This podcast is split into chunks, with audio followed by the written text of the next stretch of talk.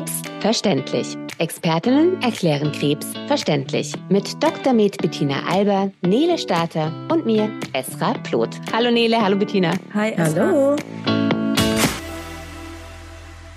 Wir sind heute ja wahnsinnig äh, motiviert. Ich glaube, wir sind alle drei ein bisschen müde, oder? Ja, also wenn man jetzt uns auch so sieht, alle hängen so ein bisschen in den Seilen. Äh, bei mir liegt es dran, dass ich gerade ein üppiges Abendessen hatte und ja, so was gab's? leicht fressnarkotisch bin. Also der Ansatz war gesund. Die Idee war ähm, Salat mit Rindfleischstreifen und äh, Pilzen. Und dann sind wir aber mit dem Knoblauchbaguette ausgeflippt. und das macht aber auch süchtig. Ja, das ist auch echt schwer, da sich zurückzuhalten. Und das, ähm, ja. Ich habe Lasagne gekocht. Auch was Leichtes. Ich hatte, ich wurde bekocht. Bei uns gab's äh, schwedische Hausmannskost und zwar äh, Schöttböller. Das sind Fleischklößchen, die kennt man vielleicht von einer großen schwedischen äh, Versand. Ich dachte immer, die heißt Schöttböller. Nee, es heißt Schöttböller. Schöttböller. Ah. So. Äh, das ist Kavitsch ausgesprochen. Äh, aber in meiner, in meinem Fall dann natürlich vegetarisch äh, und dazu Kartoffelpüree. Und das liegt auch so schön mhm. schwer im Magen jetzt gerade rum. Aber es war lecker. Und es bringt uns zu unserem Thema. Genau. Essen, Sport, Richtig. Ernährung. Richtig. Wir wollen heute über Ernährung und Sport sprechen. Genau, und da, da gibt's ja auch dann schon wieder jetzt hier von meinem Nichtfachwissen äh, unglaublich viele Theorien. Und eine Frage, die ich euch auch gleich zum Einstieg stellen will, weil ich bin ja Vegetarierin mhm. seit äh, meiner Kindheit und bin deswegen diesem Thema ganz arg offen. Und es gibt da eine Dokumentation, ähm, die ich gesehen habe. Ich weiß nicht, ob ihr die gesehen habt, aber die heißt Forks over Knives. Äh, und da geht es speziell um diese ähm, vegane Ernährung, äh, und äh, bei der veganen Ernährung dann auch äh, darum, dass man möglichst wenige Fette zu sich nimmt. Und angeblich soll das tatsächlich ähm, einen großen Einfluss auf die Krebsheilung haben. Hm, ja, wenn wir so leicht alles heilen könnten, dann wäre das so schön. Ähm, ich habe darf ich, äh, Nele, oder willst, willst du? Ich, ähm, ich grinse dich schon an, weil ich weiß, das ist so ein gutes Thema für dich. Nee, ich habe ich hab neulich was, äh, was ganz Interessantes gehört in einer, es war, ja, es war, entweder es war eine Fortbildung oder es war ein Vortrag und da ging es auch um, um Ernährung und ich fand, die Frau hat es sehr, sehr schön gesagt zum Thema vegan.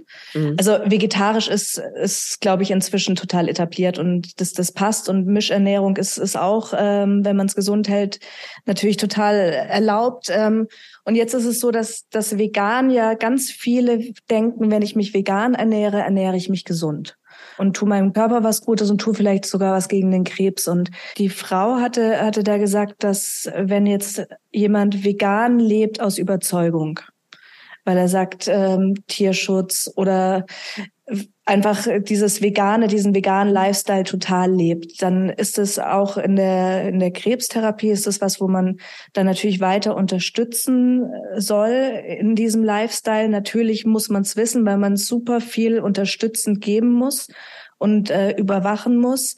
Aber wenn jetzt jemand vegan lebt, weil er denkt, dass es gut gegen den Krebs ist, dann müssen wir einschreiten, wir Ärzte, weil das mhm. einfach nicht gesund ist. Mhm.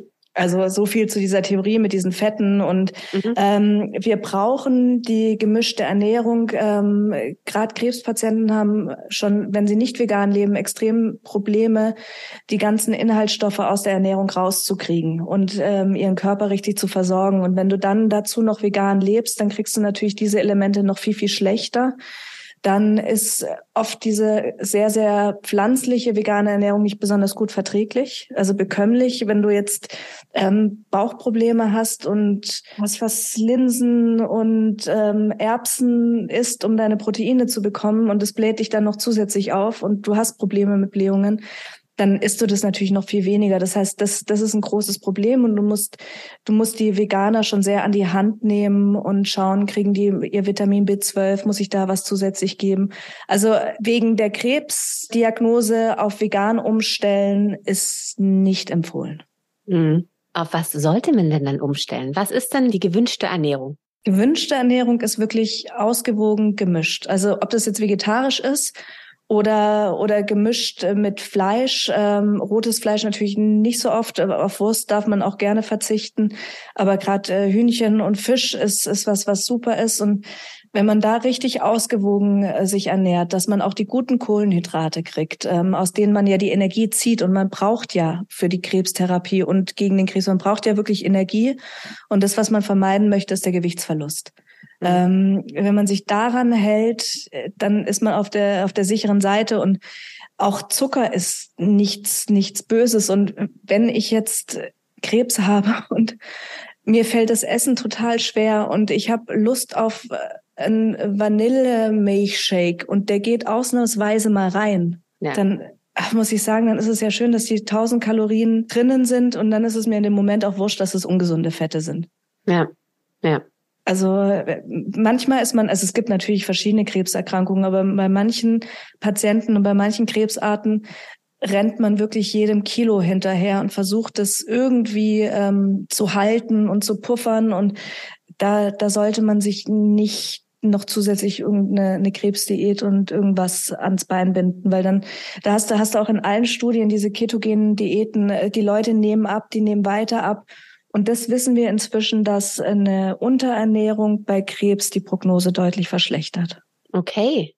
Mhm. Das heißt, man sollte tatsächlich wirklich eher lieber zu viel des Guten als zu wenig. Also das heißt, mit zu viel des Guten meine ich jetzt eher so, gönne den Milchshake, äh, wenn du es runterkriegst äh, ja. und verzichte nicht drauf wegen Angst äh, vor Kalorien und Zucker. Ja, also jetzt natürlich ausgenommen, es gibt auch Patienten, die haben überhaupt keine Probleme mit ihrem Gewicht. Mhm. Die nehmen überhaupt nicht ab, die gehen übergewichtig in die Therapie rein, die kommen übergewichtig raus. Mhm. Die sollen natürlich ein bisschen reduzieren. Mhm. Also wenn, wenn wir jetzt im, im, im Adipositas, also im Dickleibigkeitsbereich sind mhm. und da nicht die Tendenz ist, also auch dicke Leute, ähm, wenn, wenn die zehn Kilo verlieren, dann ist es trotzdem zu viel Gewicht verloren. Mhm. Also es soll schon gesittet und mhm. langsam runtergehen und am liebsten über Bewegung. mhm. abnehmen und nicht über, über die Ernährung. Und ähm, was schön wäre, was wir aber in Deutschland leider nicht bieten können, wäre natürlich, wenn, wenn wir jedem Krebspatienten eine Ernährungsberatung anbieten könnten damit die äh, gesund zunehmen oder gesund Gewicht halten, dass ähm, rechtzeitig eingegriffen wird, wenn das Gewicht zu schnell runtergeht. Das sind so Sachen, die haben wir als Team äh, Nele im, im Therapieraum dann schon eher, weil die immer das Gewicht von den Leuten auch direkt vor Augen hat. Aber äh, du musst schon extrem aufpassen, dass diese Kilo, dann ist wieder ein halbes Kilo weg, wieder ein halbes Kilo weg. Das ist schon gut, wenn da jemand ein Auge drauf hat. Und das Und bist das, dann in dem Fall du, Nele. Die Nele, also ja, wir also, uns Ärzten rutscht es eher mal durch so im mhm. Alltag. Wir gucken mhm, genau. nicht aufs Gewicht von jedem Patienten, aber Nele, das kannst du erzählen, wie ihr das macht. Also wir stellen jeden Patienten auf die Waage. Also da ist quasi direkt am Eingang eine Waage, wo jeder einmal dran vorbei muss. Und da erfassen wir jedes Mal das Gewicht und dann haben wir eben einen schönen Verlauf, wie das Gewicht äh, hoch oder auch runter geht. Und da muss man auch sagen, übergewichtige Menschen können mangelernährt sein. Also und das ist das, was so schwierig auch eben zu sehen ist, dass wenn jemand eben übergewichtig ist, aber seit drei oder vier Wochen einfach nichts runterkriegt, der auch dieser Patient in eine, in eine extreme Mangelernährung rutscht und wir oder haben eben den Luxus, dass wir mit einer Ernährungsberatung auch zusammenarbeiten, die halt eben auch äh, Messungen durchführt, gearbeitet haben, ähm, die eben solche Messungen durchführt. Das nennt sich BIA-Messung. Da wird dann einmal geguckt, eben wie viel Fett ist im Körper, wie viel Muskel ist im Körper und wie viel Wasseranteil ist im Körper. Und dann kann die eben oder der eben ganz genau sehen, okay, ähm, wenn man es jetzt optimieren möchte, sollte der Patient sich eher eiweißreich oder eher kohlenhydratreich ernähren oder ähm, hat er Wassereinlagerung, kann auch eben auf, auf Mangelernährung hindeuten. Und das ist sehr, sehr spannend. Das und kann Gewichtsverlust vertuschen. Das ist auch immer ganz wichtig. Ja. Ähm, dass, genau. man, dass das Gewicht nicht runtergeht, weil halt die Beine dick sind, weil überall Wasser eingelagert ist. Das darf man dann ja, auch nicht würde verpassen. Das dieselbe Zahl auf der Waage stehen und trotzdem wäre wieder abgenommen. Ja. Und also wir, wir erfassen eben oder erfassen das Gewicht immer und ähm, haben dann auch eben so ein paar ja, Tipps, wie man sich eben ernähren könnte oder so spezielle Shakes, die dann eben Kohlenhydrate mehr haben oder mehr Fett oder mehr ähm, Proteine. Und Da kann man dann immer so ein bisschen gezielt auch gucken, dass man die vielleicht, äh, diese Shakes, die es von unheimlich vielen Firmen äh, gibt, ähm, auch so ein bisschen in in Lebensmittel oder in, in Speisen einarbeitet. Also wenn jetzt zum Beispiel jemand gern morgens ein Müsli isst, dann kann man da vielleicht einfach auch so ein bisschen von einem Schokoshake oder sowas mit einmischen und die Kalorien so ein bisschen verstecken. Weil jeder, wer das schon mal probiert hat, also ich, ich habe es mal probiert, weil ich wirklich mal wissen wollte, wie das, wie das schmeckt. Die sind babsüß. Also die sind wirklich babsüß. Und die meisten gehen die schwer zum Schlucken, finde ich. Irgendwie, das, also das ist sehr dickflüssig. Das ist wie so ein dickflüssiger Kaba. Und ähm, die meisten sagen, es schmeckt gekühlt einen Ticken besser. Es gibt es in Form von Puddings, es gibt es in Form von Shakes, aber ähm, auch in neutralen Geschmacksrichtungen, also dass man es auch äh, in, in deftige Sachen mit einrühren kann.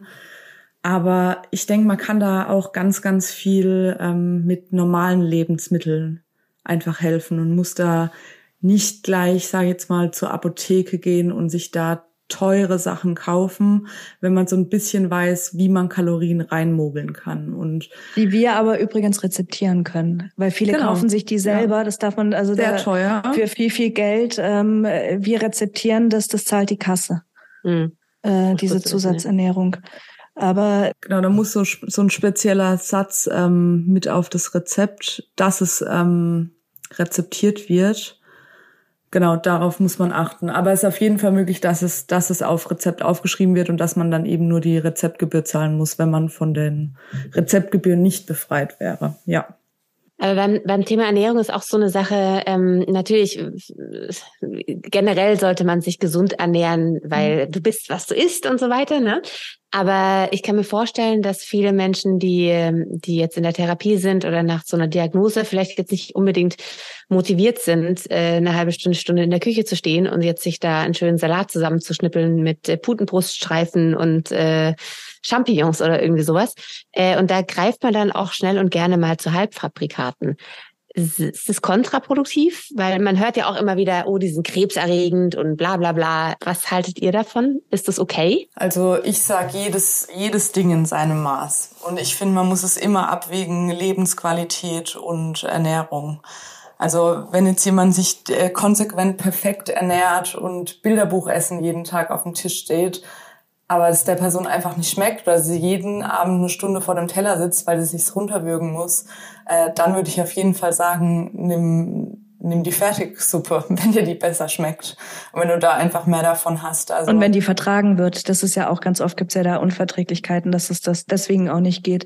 Aber wenn, das ist so wie der Milchshake, wenn du mal einen Milchshake oder mal eine Fertigsuppe oder ein Fertiggericht einbaust, dann ist das auch sicherlich nichts, was Krebs erregt oder was, was dir irgendeine Stunde an deinem Leben kostet, sondern äh, dann schmeckt dir das einfach in dem Moment und ähm, meine Erfahrung ist, dass ich, ich hatte schon viele Patienten bei mir drin sitzen, ich glaube, Nele, ich habe sie auch schon ein paar Mal erzählt, die sagen, aber ich verstehe das nicht, ich habe mein ganzes Leben so gesund gelebt, ich habe immer Sport gemacht, ich habe immer auf meine Ernährung geachtet, ich habe nie geraucht, ich habe nie getrunken. Warum habt denn ausgerechnet ich jetzt Krebs? Und die Leute hadern extrem, also viele habe ich erlebt, die da extrem hadern und einfach sich immer wieder denken, warum? Ich mache doch alles richtig. Und andere, die sagen, ja, ja, ich habe halt gelebt, jetzt habe ich's halt, jetzt gucke ich, äh, wie ich weiterlebe und dann schaue ich, dass ich jetzt irgendwie vielleicht was ändere und ich kann es eh nicht. Also alles, was extrem ist, extrem mhm. gesund ist, ist meistens nicht so gut. Extrem ungesund ist, ist eh nicht gut. Also man muss einfach einen, einen schönen Mittellebweg finden aus, aus Gesundheit und, und Leben. Leben und leben lassen. Ja. Ja, aber Esra, was auch noch, wir merken das auch verstärkt, dass immer das, was gerade in den Medien Thema ist, wenn irgendeine neue äh, Krebsdiät äh, abends im Abendprogramm läuft, dass wir dann auch verstärkt darauf angesprochen werden. Und man muss sagen, diese Branche boomt ja wirklich förmlich. Ja. Mit diesen ganzen Nahrungssachen. Und ähm, ich habe jetzt gerade mal geguckt äh, wegen diesen Trinkflaschen. Also 24 Stück, das sind so, oder 25 Stück kosten an die 40 Euro. Also das ist wirklich ähm, sehr, sehr teuer, wenn man sich das nicht rezeptieren lässt und immer noch zusätzlich solche Sachen kauft. Das geht auch unheimlich ins Geld, wenn man da so Ergänzungssachen Aber es gibt, es gibt auch wirklich tolle Rezeptideen, wie du, wie du die Sachen einarbeitest in dein, in dein Essen, wie du es ein bisschen hinkriegst. Meistens hat man, gibt's sehr motivierte Familienangehörige, die sich da auch richtig reinfuchsen und durchprobieren. Ähm, ganz ehrlicherweise, es gibt Situationen, es gibt Krebsarten und Phasen in der Krebstherapie, da kriegt man einfach nichts in die Leute rein. Mhm. Und da, da helfen dann nur diese, diese Drinks daran zu nippen. Und dann hilft auch nur die Ernährung wirklich über die Vene, die Zusatzernährung, um irgendwie Kalorien in die Menschen äh, reinzubekommen und irgendwie was zu halten. Also wir freuen uns ja, wenn wir, wenn wir Angst mit Patienten über ausgewogene Ernährung diskutieren können und äh, mhm. vegan oder vegetarisch, weil das bedeutet ja, dass, dass die Patienten gut essen können eigentlich. Mhm. Unser, die größeren Probleme sind die Patienten, die wirklich nichts in sich reinkriegen oder das, was sie essen, einfach äh, gefühlt sofort aus, aus dem Körper wieder rauskommt und nichts, nichts haften bleibt und ein Kilo nach dem anderen verloren geht. Aber dafür gibt's ja dann diese Drinks und dafür gibt's die parenterale Ernährung, also die Ernährung über die Vene um die Zeiten so ein bisschen abzupuffern und ein bisschen Energie dahin zu bekommen. Also alles in Maßen und alles nach gutem Wissen und Gewissen, aber gibt es absolute No-Nos? Also gibt es irgendwas, mhm. wo ihr sagt, auf gar keinen Fall, das ist super kontraproduktiv? Also was, was oft, also nicht, nicht bei jeder, aber bei ganz vielen Chemotherapien tatsächlich ein ein absolutes Nein ist und worauf man verzichten sollte. Und jetzt wirst du mich gleich mit großen Augen anschauen. Eventuell rechnest du nicht damit. Ähm, Grapefruit. Okay, ja. Absolut nicht. Das ist für mich so gesundes Frühstück, meine Grapefruit am Morgen und dann ja. fühle ich mich auch immer gleich so wie so eine Bloggerin oder irgendwie sowas. Ja, falsch geblockt. nee, ähm, das ist, das ist eine, eine von den Früchten, die den Abbau von einem Enzym verhindert und mhm. praktisch die, die Wirkung von der Chemotherapie ähm, äh, da verschlechtert. Limette ist, hat auch so eine Wirkung. Jetzt lacht ihr mich aus. Ich, ich bin nicht so die, die Fruchtesserin. Ähm, Pomelo Mhm. Gibt es? Ja. Mhm. ja? ja. Pomelo. ja. Also, also, eigentlich so geht so in die Zitrusfrüchte-Ecke. So Zitrusfrüchte, Zitrusfrüchte sind aber ähm, das ja, die sind alle, aber gerade Grapefruit, ähm, Pomelo und Limette sind so die die äh, Top 3. Zitrone ist gar nicht, Zitrone und Orange ist nicht so schlimm. Mhm. Das, das wirkt auch auf dieses Typ 3 ähm, aber nicht, also das, das darf man in, in Maßen zu sich nehmen. Und bei einzelnen Medikamenten ähm, in der Myelomtherapie vor allem das Sport. In welcher Therapie? Entschuldigung, warte. Von dem multiplen Myelom, das müssen wir auch nochmal eine Sondersendung okay. machen. Okay, okay. Ähm, da gibt's ein Medikament, das nennt sich äh, Bortezomib oder Velcade und da ist grüner Tee verboten. Okay. Also, also es gibt heißt, schon äh, immer ja. wieder was, wo man drauf achten muss. Und äh, sowieso gibt es eine ganze Liste an äh, Wechselwirkungen von Ernährung ähm, und Medikamenten, jetzt gar nicht so speziell auf die Krebstherapie, aber gerade wenn es so um Gerinnungsmittel geht, ähm, mhm. Blutverdünner, da gibt's ganz vieles, worauf man achten muss. Oder wenn man jetzt ähm, ein Problem mit der Niere hat und zu viel Kalium zu sich nimmt, da muss man drauf. Also das, das ist was, was gefährlich ist. Dann mit Kalzium kann es Probleme geben. Ich glaube, ich glaube, ich mache mal eine Liste so mit, ja? den, mit den häufigsten, dass wir das bei, bei Instagram vielleicht hochladen, weil das ist, ja, das hat man gar nicht so auf dem Schirm. Ähm, da werde ich nicht alles reinkriegen, aber vielleicht so die, es ganz viele von unseren Patienten haben ja Blutgerinnungsmittel äh, oder das und das Blutdruckmittel oder Nierenprobleme, dass, dass ich vielleicht mal schaue, dass ich da die wichtigsten zusammenschreibe. Ja. Ich glaube, das ist für, für viele nicht uninteressant. Und wir Ärzte lassen das in unseren Aufklärungsgesprächen auch oft so ein bisschen äh, behandeln das stiefmütterlich, muss ich ehrlicherweise zugeben. Mhm. Ähm, Folinsäure ähm, ist also es gibt, mir fallen gerade immer mehr Sachen ein. Ja, ich merke es gerade. Also es, es, gibt doch, es gibt doch mehr äh, Neins, als, als, äh, als man vielleicht am Anfang geglaubt hat. Weil am Anfang, muss ich sagen, hat sich das für mich so angehört, na ja, solange du es runterkriegst, ess doch mhm. alles. Aber jetzt äh, kristallisiert sich das dann schon doch ein bisschen raus. Ach, ein bisschen aufpassen muss man dann doch schon. Mhm. Vor allem halt auch mit was für eine Art von Therapie und was für eine Art Medikamenten man behandelt wird. Und ähm, was, was auch noch so, so ein großes Thema ist, es sind die ähm, Antioxidantien, mhm. wo wir Onkologen, weil viele, viele, ganz, ganz viele Patienten lassen sich ja parallel noch beim Heilpraktiker mitbehandeln. Das sind Ich glaube, es sind an die 50 Prozent. Also äh, auch da gibt es Daten und gab es auch Befragungen, warum so viele zum Heilpraktiker gehen. Und der Hauptgrund ist tatsächlich die Zeit dass mhm. die mehr Zeit haben zuzuhören mhm. und zu reden und sich mehr Zeit nehmen können als jetzt die Schulmediziner. Aber da ist oft das Thema Infusionen mit Antioxidantien oder Mittel mit Antioxidantien und wir Onkologen mögen das eigentlich gar nicht, ähm, weil das ja unsere unsere Wirkung von der von der Chemo wir wir wir setzen ja diesen Stress an die Zelle und machen die kaputt mhm. und wenn man dann äh, was gibt, was das wiederum verhindert, ist es ja, ist es ja kontraproduktiv. Aber ähm, wenn man Lebensmittel isst, die praktisch auf dieser Liste Antioxidantien mit drauf sind, das ist ja, glaube ich, Brokkoli und Grüne, also da gibt's ja ganz viele. Granat, Apfel, ja, ja. Hm. Da ist es okay, weil hm. die nicht so hoch dosiert sind. Also dieses, diese gesunde Ernährung unbedingt weitermachen, auch wenn man liest, dass Onkologen eher von Antioxidantien ab, abraten. Also bei der hm. Ernährung ist das völlig, völlig okay und erlaubt, weil es einfach nicht, weil es nicht so hoch schießt nur nicht hochdosiert. Mhm, wie ist genau. es denn mit anderen äh, Sachen wie, keine Ahnung, vielleicht ist man, nimmt man Vitamin D häufig ein mhm. oder irgendwelche anderen Nährungsergänzungsmittel. Darf man das weiterführen oder ratet ihr davon auch ab? Immer nur, wenn Spiegel kontrolliert ist. Was ist also Spiegel kontrolliert? Spiegel kontrolliert bedeutet einfach, dass du die Blutwerte kontrollierst und mhm. schaust, habe ich einen Mangel. Mhm. Und wenn dann Mangel ist, dann ist es absolut legitim, das zu, zu substituieren und zu nehmen.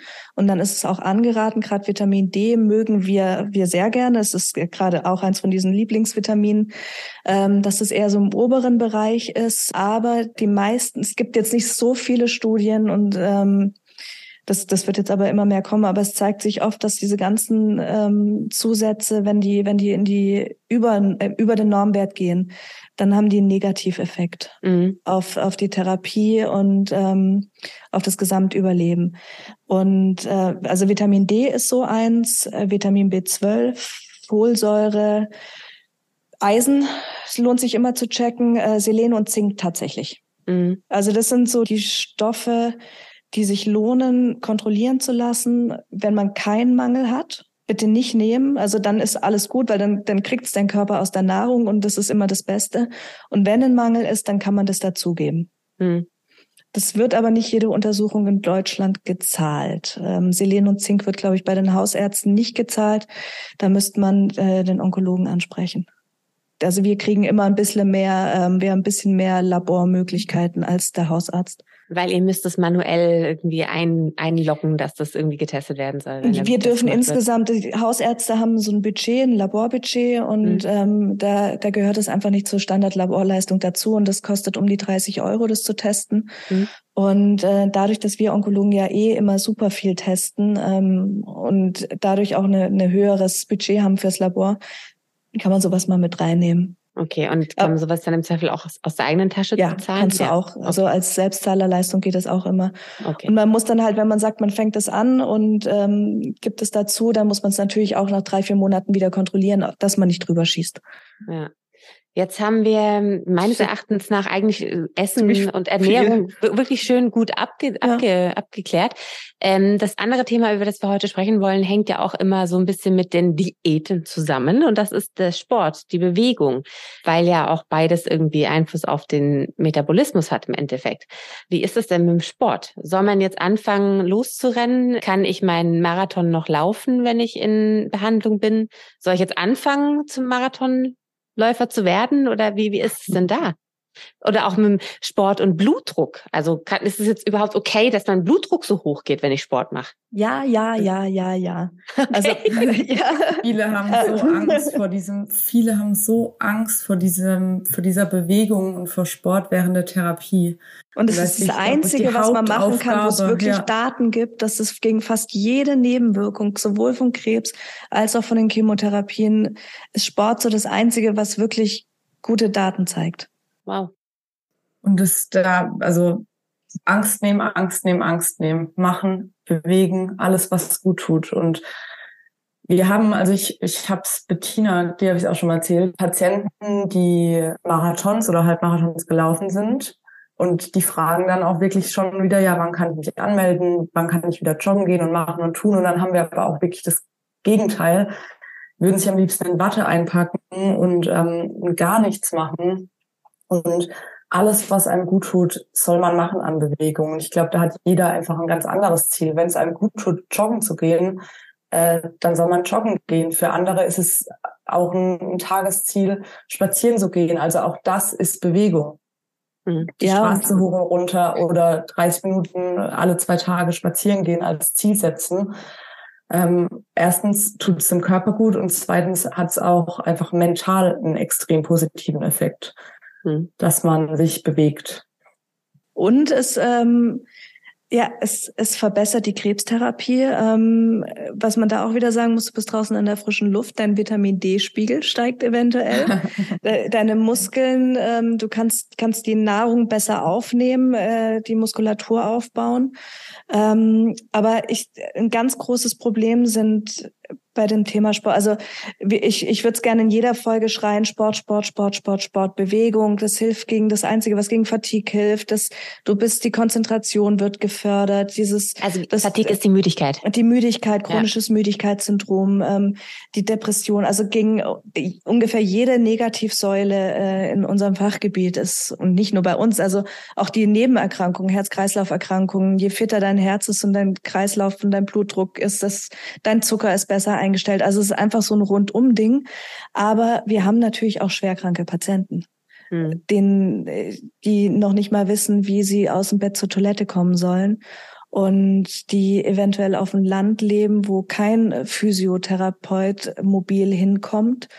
Und ähm, da können wir natürlich so oft wir wollen sagen, macht Sport und jede Bewegung ist äh, Sport. Und wenn jemand im dritten Stock läuft und wohnt und nicht mal weiß, wie er in die Küche kommen soll oder einen Rollator hat, dann sind das so das sind so, so Themen, die mir extrem nahe gehen immer, weil wir einfach wissen, dass jeder vom Sport so sehr profitieren könnte. Mhm. Und ähm, ich habe dann äh, teilweise auch gesagt, dass jetzt Angehörige zum Beispiel sich im Sportstudio oder von dem Krankengymnast schulen lassen sollen die Übungen zeigen und dann zu Hause mit, mit Mutter oder Vater oder Ehemann das zu üben. Es wird dann schwierig, wenn jemand keine Angehörigen hat. Ja. Und Was wir auch schon gemacht haben, sind Terrabänder verteilt im mhm. Therapieraum.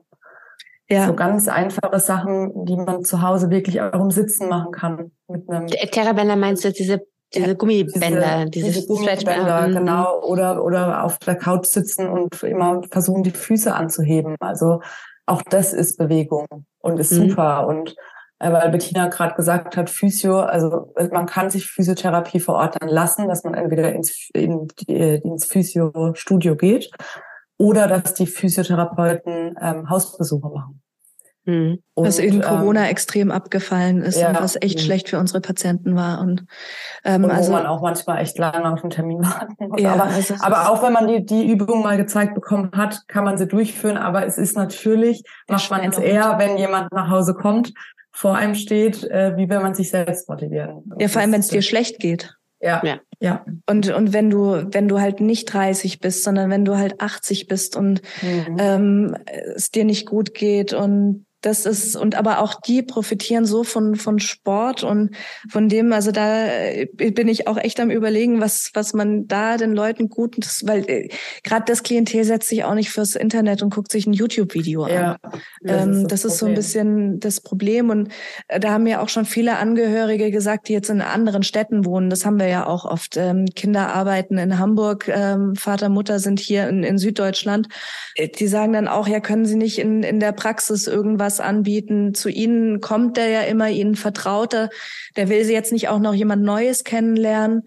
Und das sind halt auch, ich meine, natürlich können wir nicht, wir sind ja auch nicht ausgebildet, äh, Turnstunden ähm, machen und richtig eng wieder mit Physios zusammenarbeiten dürfen wir auch nicht, ähm, wegen dieser ganzen, wie heißt es, Monopolgeschichten, dass du nicht jemanden Patienten zuweisen darfst. Das heißt, wir dürfen mhm. uns auch niemand in die Praxis holen. Also da, da gibt's noch was zu denken. Mhm. Mhm, Aber absolut. bis dahin ähm, denke ich, dass man 80 Prozent schon erreichen kann, indem man immer wieder ruft, bewegt euch irgendwie. Mhm. Und am liebsten an der frischen Luft. Oder ja. schwimmen gehen. Also es gibt, es gibt so viel Bewegung und es gibt natürlich genau die gezielte Bewegung mit, mit Yoga und äh, Sport gegen Krebs. Ähm, Also da gibt's da gibt's schon tolle Angebote, aber man muss natürlich in der Lage sein, die anzunehmen. Sport gegen Krebs. Äh, Sport das, gegen, das, das, sind äh, Sport und Krebs. Da gibt's ganz viele so. Es gibt viele Leute, die sich mit dem Thema beschäftigen und da Angebote machen. Mhm, okay. Also und am besten sind natürlich immer die Unikliniken bieten sowas immer mit an. Mhm. Aber nicht jeder wird in der Uniklinik behandelt oder ja. hat, hat die Möglichkeit, da, da hinzukommen ähm, oder wohnt in der Nähe von einem Zentrum. Also wir haben mhm. natürlich viel Landbevölkerung auch in Deutschland, das darf man nicht vergessen. Ja, ja, absolut. Ja, aber ähm, auch gut. Ich habe von dem Sport gegen Krebs noch nie was gehört. Das ist dann vielleicht auch was, wo Betroffene auch mal einfach ein bisschen nachlesen können, nachforschen können. Schwer googeln können. Ja, genau. Deutsche ähm, Krebshilfe. Es gibt auch immer schöne Übungen. Aber so wie Nele ja auch vorhin gesagt hat, die kleinsten Übungen ähm, ja. helfen schon. Und ich sage anheben auch, auf dem Sofa. Richtig, ja. ähm, aufstehen aus dem Stuhl, die Übung. Ja. Das ist, das ist, ich meine, wir wollen ja bei manchen Patienten gar nicht die Fitness steigern, sondern wir wollen die Alltagsmobilität erhalten. Mhm. Und da geht's drum, wie komme ich aus dem Bett hoch? Wie stehe ich aus dem Stuhl auf und setze mich wieder hin? Ähm, und wie komme ich von der Toilette hoch und wieder runter? Mhm. Das sind so die wichtigsten Punkte, um irgendwie durch die Wohnung zu kommen. Mhm. Und das muss man aber üben. Ja, klar, logisch. Und man muss auch vor allem die Motivation dafür haben. Aber und die hat man meistens leider nicht so.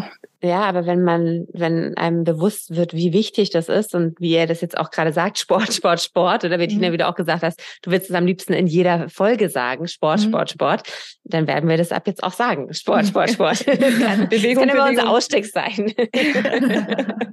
Denkt dran, bewegt euch. Genau, genau. Nee, das ist, das ist schon augenöffnend hier. Wow. Ja, das, äh, vorhin habe ich ja noch gesagt, mit diesen Ernährungsergänzungssachen, ähm, mhm. das denke ich ganz oft. Ich habe es mich noch, ehrlich gesagt, noch nie getraut, öffentlich zu sagen.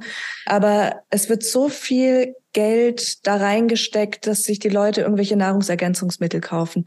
Äh, ohne, ohne jetzt zu fragen, sondern einfach nur, weil sie denken, was drin steht, gut fürs Immunsystem, das boostert das, das boostert das. Da ich, ach Gott, äh, steckt doch das Geld in zwei Personal Trainer Stunden. Mhm wenn ich kein Physio erreiche, äh, das sind dann auch irgendwie 30 Euro die Stunde, die, die 60 Euro für den Monat äh, Nahrungsergänzungsmittel. Und da haben die dann wirklich was davon. Ja, jetzt habe ich es gesagt. ja, ja ich meine, das ist ganz, ganz oft. Ähm, ich bekomme keinen Termin mehr mit Physio, der kommt nicht nach Hause und Personal Trainers gibt's heutzutage doch schon schon sehr häufig und die kommen zu einem nach Hause und die haben in der Regel eine sehr gute Ausbildung. Mhm. Und da kann man sich ein, zwei Stunden gönnen, sich die Übungen zeigen lassen und vielleicht ist das ein Ansatz, den man verfolgen könnte. Ja, absolut. Nele, du wolltest gerade noch was sagen? Nee, nee, ich habe meine Brille gerichtet. Es war kein äh, Melden. Es war kein Melden. wir können es nämlich hier sehen. Das ist nämlich das Schöne, jetzt, äh, wenn wir das hier wir so gemeinsam aufnehmen, dass wir uns auch sehen können auf Video. Ja, das ist ganz toll.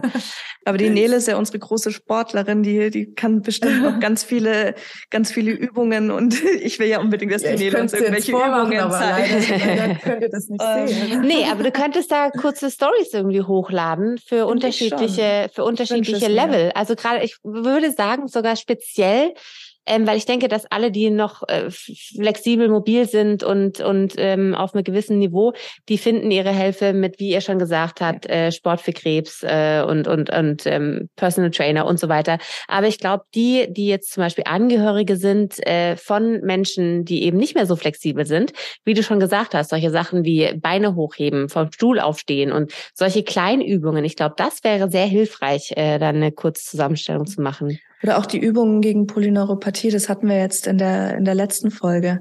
Ähm, diese ganzen Feinmotorikübungen, mhm. da gibt's auch ganz viel. Ich glaube, da können wir immer mal wieder was reinpacken, wie man jetzt mit so verschiedenen Gegenständen mit den Zähnen aufhebt und sowas. Nele. Ja, machen wir das dann zusammen, Bettina. ja.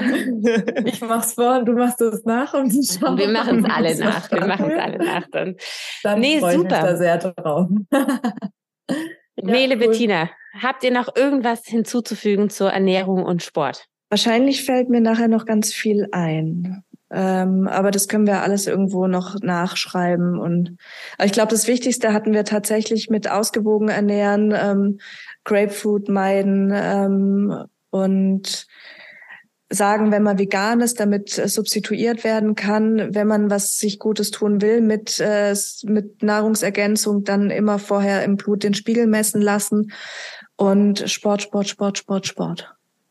Und der Milchshake ist okay. Milchshake ja. ab und zu ist okay. Alkoholfreies Bier ist auch was, was super ist. Hat Kalorien, hat viele Mineralstoffe. Nährreich. Auch nach dem Sport besonders, habe ich gehört, weil es isotonisch ist. Sport. Und ja. äh, ja. Alkoholfreies Bier. Genau. und Sport. Das ist wirklich der Abschluss für unsere Folge. Ich habe gerade überlegt, also wenn, wenn dann ab und zu liegt der Lebensqualität auch ein echtes Bier und auch mal ein Sekt, das ist erlaubt für den Kreislauf. Finde ich jetzt besseren Abschluss. Ich bedanke mich recht herzlich bei euch beiden. Das war wirklich ein, ein, eine, eine Freude heute. Eine Gaumenfreude, wollte ich gerade schon sagen. Weil wir so viel vom Essen gesprochen haben. Aber vielen lieben Dank, Bettina. Vielen lieben Dank, Nele. Danke, Esra. Danke dir, Esra.